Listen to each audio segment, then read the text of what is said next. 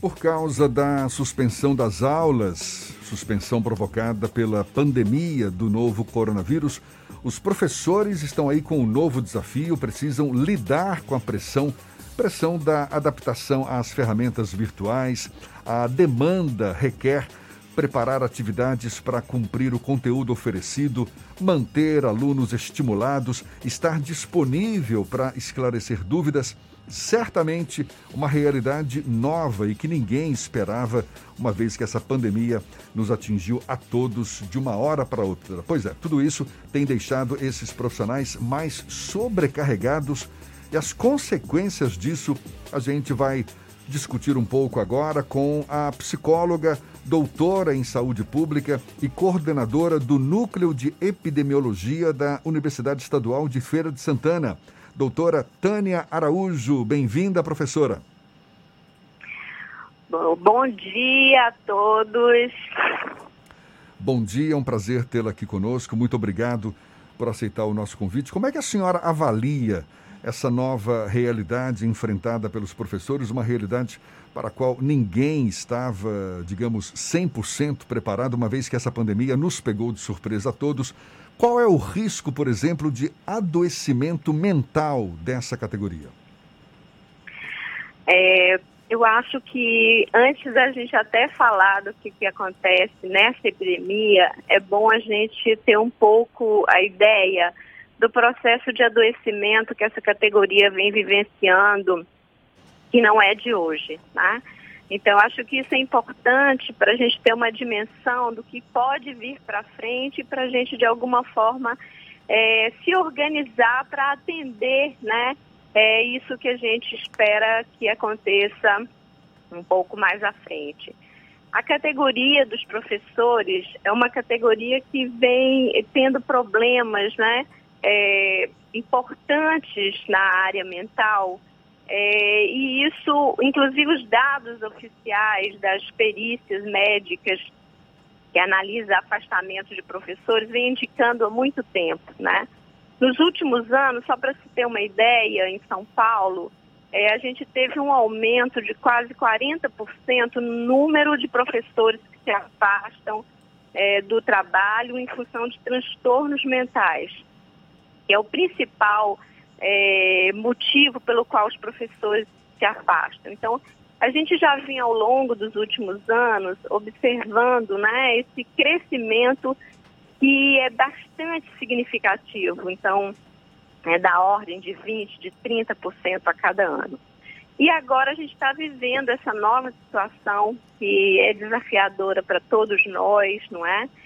E especialmente para os professores, isso tem sido um grande desafio, porque aliado né, a todo esse processo que a gente está vivenciando, que é coletivo, o trabalho chegou na casa. Né? Então, é, com a, a necessidade de manter as atividades de ensino, os professores foram então tendo que é, fazer essas atividades em casa e utilizar ferramentas que muitas vezes nós não estamos, nós em geral não estamos preparados e utilizar isso como um instrumento de trabalho né, para os processos educativos realmente foi extremamente desafiadora.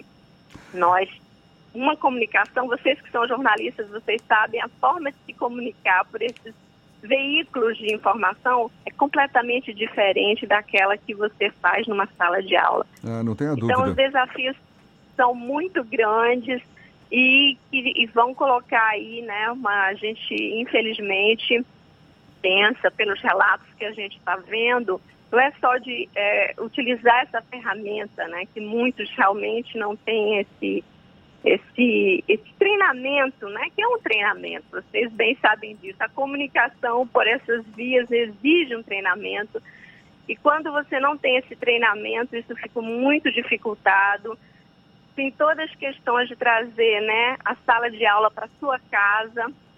Sua casa também não é um lugar é, adequado, não é? Você tem sua família, você tem seus, seus afazeres, então isso traz uma série de dificuldades e que a gente tem tido muitos relatos de intenso sofrimento mental e, portanto, é de fato muito preocupante. Acho extremamente importante que vocês estejam né, dando voz a essa preocupação, porque eu acho que ela é muito legítima e a gente precisa estar preparado para enfrentar isso, porque em toda situação crítica como a, que a gente está vivendo agora, a seguir a ela, a gente tem uma epidemia de adoecimento mental de uma forma geral. É isso que a gente tem acompanhado ao longo de todas as situações que a gente vivenciou, né? No Brasil, que é, é completamente novo para a gente, mas isso, né, essas epidemias elas já aconteceram em outros lugares e o que se espera é que após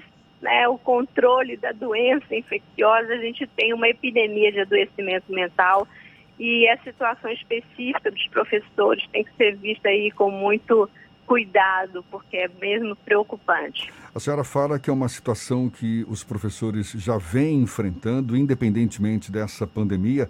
Imagino que por conta da carga horária sobrecarregada, o estresse do dia a dia, enfim, transtornos mentais, problemas que os professores já vêm enfrentando e agora se agravam por conta dessa nova realidade, esse novo desafio. E a senhora levanta exatamente essa questão, que é preciso estar preparado para lidar com essa situação e como se preparar para, no mínimo, amenizar um pouco esses efeitos? Bom, eu acho que a primeira coisa importante é a gente ter essa clareza de que esse momento ele coloca esses desafios para nós, né? Para os pais, que também estão enfrentando né, essa situação de ter as crianças em casa e ter que acompanhá-las. Então, minimamente, a gente já tem a ideia de como é, de fato, é, situações né, de o ensino-aprendizagem ele é uma ele é uma situação dinâmica e que exige muito preparo de todos nós, né? Então acho que os pais estão tendo um pouco desse, dessa ideia né, de como é esse processo.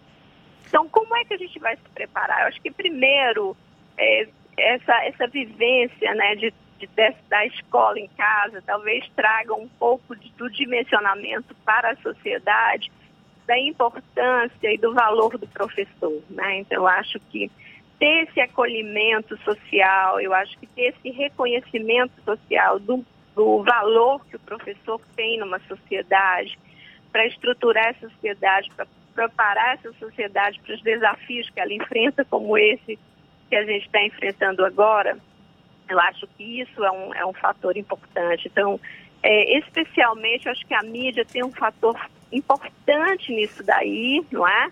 Na medida que ela vai resgatando, de fato, esse reconhecimento social que o professor precisa ter.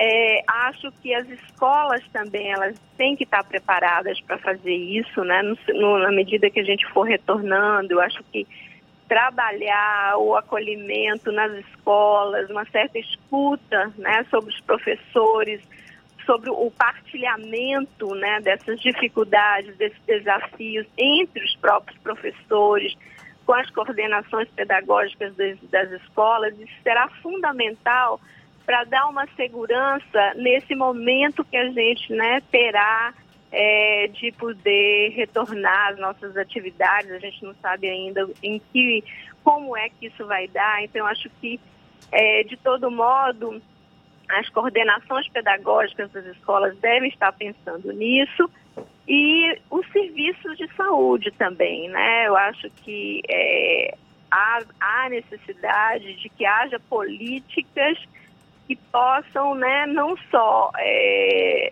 cuidar daqueles que realmente fiquem doentes, mas que também promovam políticas que possam trabalhar a promoção da saúde é, mental, de forma que a gente esteja preparado para trabalhar na prevenção e, no caso, também no atendimento. Né? A gente tem um grande problema é, de uma forma geral, é, no atendimento às pessoas com transtornos mentais.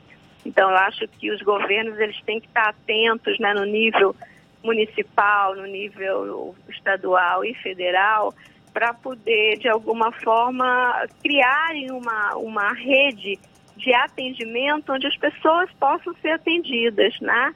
É, isso, aqui na Bahia nós temos um programa, o um programa de valorização do professor, que uh, ele tem uma rede multidisciplinar que tem acompanhando é, as escolas, né, os professores, tentando dar conta dessa demanda, mas ainda é um, é um serviço muito limitado. Eu acho que também deveria se ampliar, pensar em se ampliar essa, essa experiência super interessante que a Bahia tem, que é inédita, que é desse programa de valorização de professor, de modo que esse programa possa ser capilarizado nesse momento de retorno aí para a gente é, tentar minimizar o máximo possível os efeitos dessa pandemia de adoecimento mental que a gente espera que ocorra em breve. Professora, uh, quais são as estratégias que os profissionais podem utilizar nesse período,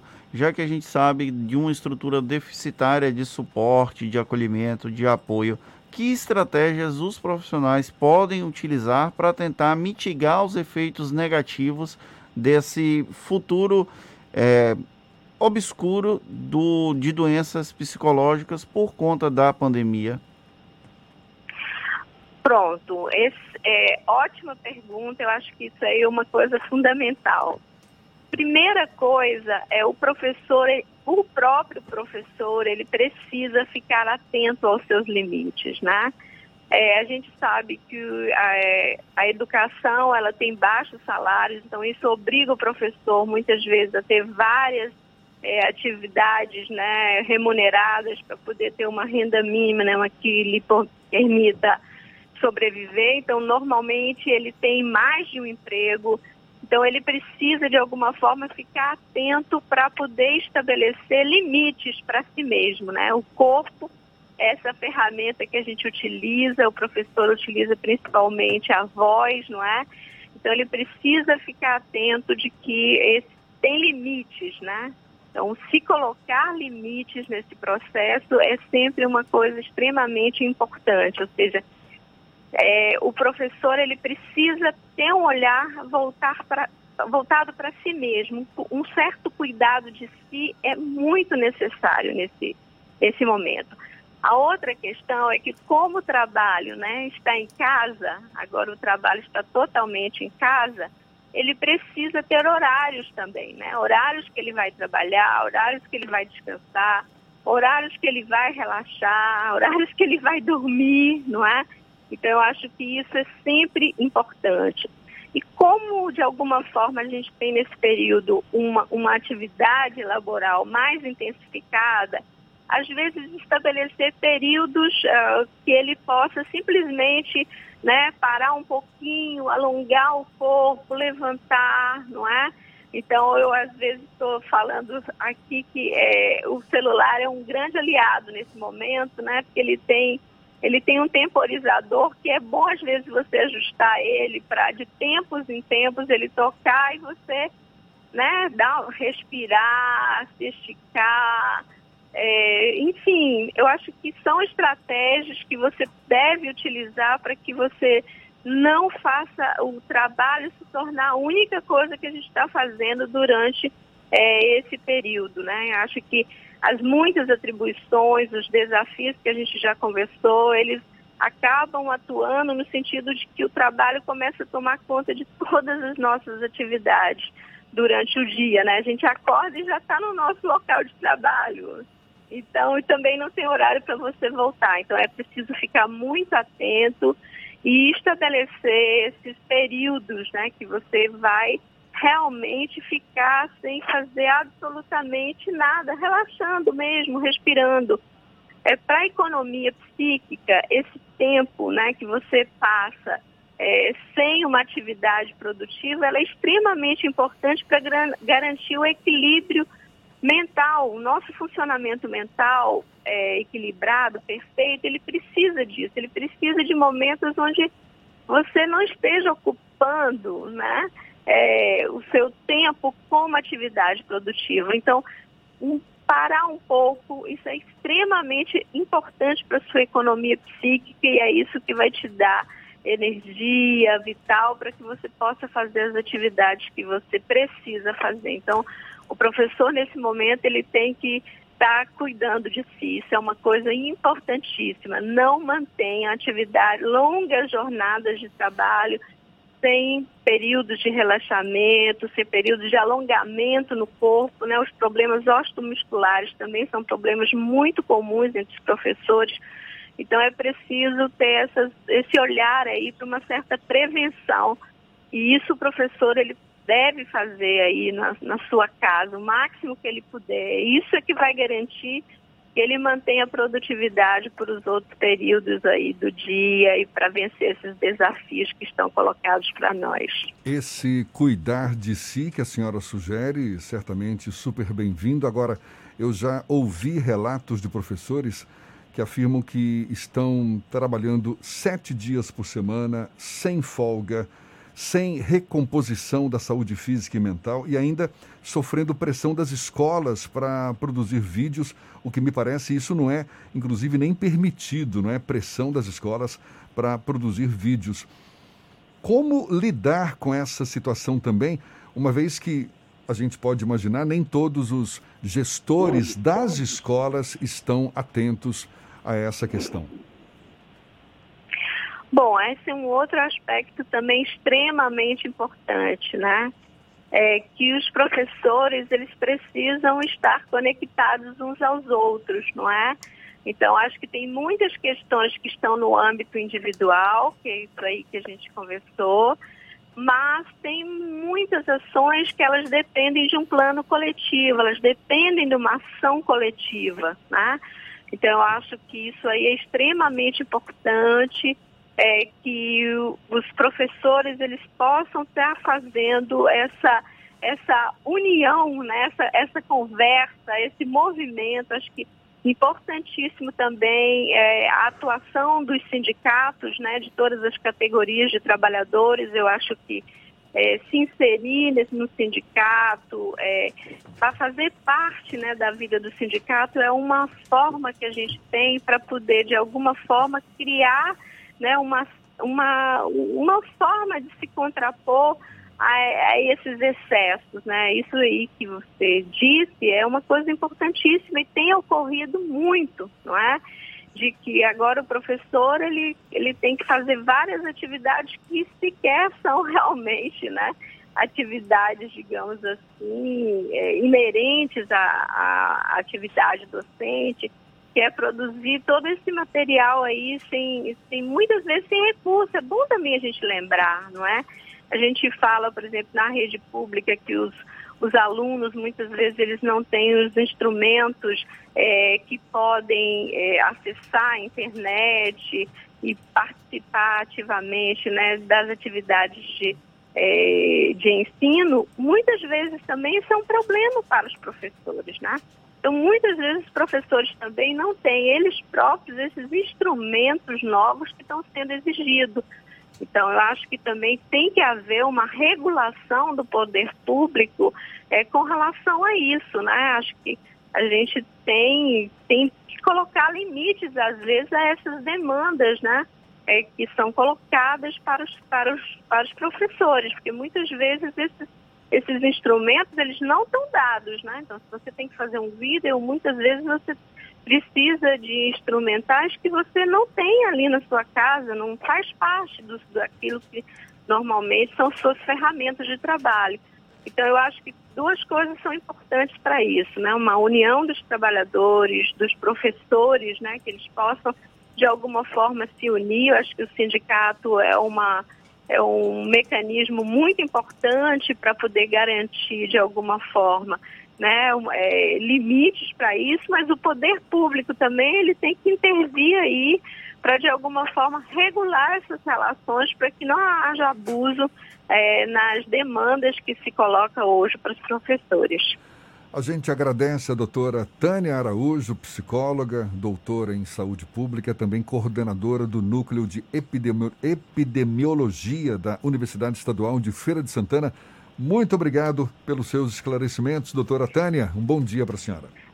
Bom dia, eu que agradeço. Acho que é importantíssimo que se abra esses é, essas possibilidades né, para que esse personagem tão importante na sociedade, que são os professores, sejam reconhecidos, que nosso olhar de preocupação sobre né, essa situação que a gente é, poderá viver, elas sejam antecipadas e a gente possa, de fato, é, promover né, é, situações onde a escola seja um lugar de trocas, é, de produção de vida, de saúde, de conhecimento. Né? Então, eu acho que muito importante que esses espaços se abram para discutir a valorização do professor.